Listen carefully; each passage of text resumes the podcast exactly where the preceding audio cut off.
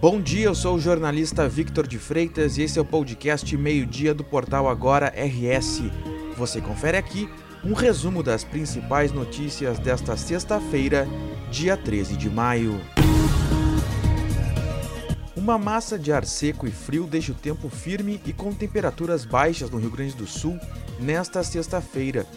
Além de geada em Cambará do Sul, na Serra, foram registradas mínimas de 4 graus em Vacaria, 6 graus em Passo Fundo, 7 graus em Bagé e 9 graus em Porto Alegre.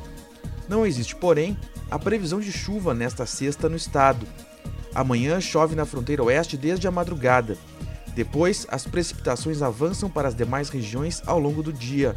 Existe a chance de chuva forte, acompanhada de rajadas de vento e eventual queda de granizo entre o noroeste e o norte gaúcho. A tendência é que as chuvas ainda se mantenham na metade leste no domingo, devido ao avanço lento desta frente fria. Para os próximos dias, segundo a Climatempo, essa nova frente fria que avança pelo sul do Brasil e provoca chuva no Rio Grande do Sul virá acompanhada de um ciclone extratropical e por uma intensa massa de ar polar, que será responsável por derrubar as temperaturas de forma bastante expressiva. O ciclone no oceano ajuda a levar um pouco de umidade para o continente, a junção desta umidade com o ar frio pode provocar neve ou algum outro tipo de precipitação de inverno no Rio Grande do Sul, principalmente na Serra. Conforme a Climatempo, o frio mais intenso está previsto para o período que vai de terça-feira até quinta-feira da próxima semana. As forças da segurança pública do Rio Grande do Sul realizam desde o dia 2 de maio uma ofensiva contra a exploração infanto-juvenil no estado, Desde o início das ações, 33 pessoas já foram presas e uma vítima de exploração sexual foi resgatada. Na última terça-feira, a operação prendeu uma mulher de 35 anos pela prática de exploração sexual infanto-juvenil e fornecimento de drogas a adolescente. A suspeita aliciou sua filha de 14 anos, que fazia programas e usava drogas, obrigada pela mãe. As atividades criminosas teriam ocorrido em fevereiro e março deste ano.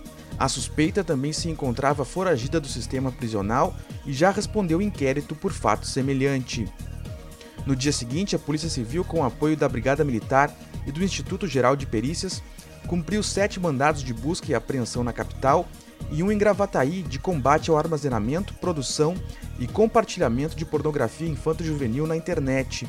As atividades desta quinta-feira também se integraram à Operação Parador 27, coordenada pelo Ministério da Justiça e da Segurança Pública, para fomentar em todos os estados a realização de ações em alusão ao Maio Amarelo, mês dedicado ao alerta sobre o combate à exploração sexual infanto-juvenil.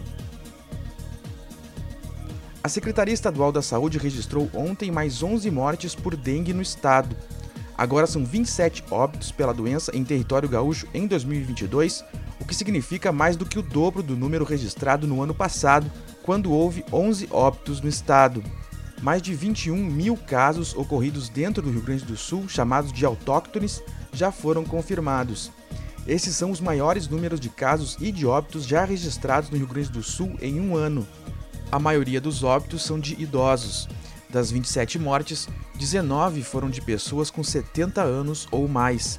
A Secretaria da Saúde decretou no último dia 27 alerta máximo contra a doença. A Secretaria reforça a necessidade de medidas de prevenção. A principal delas é a eliminação de locais com água parada, pois elas servem de pontos para o desenvolvimento das larvas do mosquito. O público-alvo da campanha de vacinação contra a gripe foi ampliado em todo o Rio Grande do Sul. A partir desta sexta-feira, crianças de 5 a 9 anos e os adultos com 55 anos ou mais podem ser imunizados. Segundo a Secretaria Estadual da Saúde, esses dois novos grupos concentram os maiores coeficientes de internações entre os não elegíveis para a campanha e necessitam de proteção. Neste ano, o Rio Grande do Sul já registrou 272 casos de internações, sendo 41 óbitos em virtude da influenza. A vacina influenza trivalente utilizada pelo SUS é produzida pelo Instituto Butantan. O imunizante será eficaz contra as cepas H1N1, H3N2 e tipo B. A campanha nacional de vacinação contra a influenza ocorre até 3 de junho. esta edição do meio-dia chegou ao fim. Mantenha-se informado em agora no rs.com. Obrigado pela companhia, um bom final de semana e até o próximo meio-dia.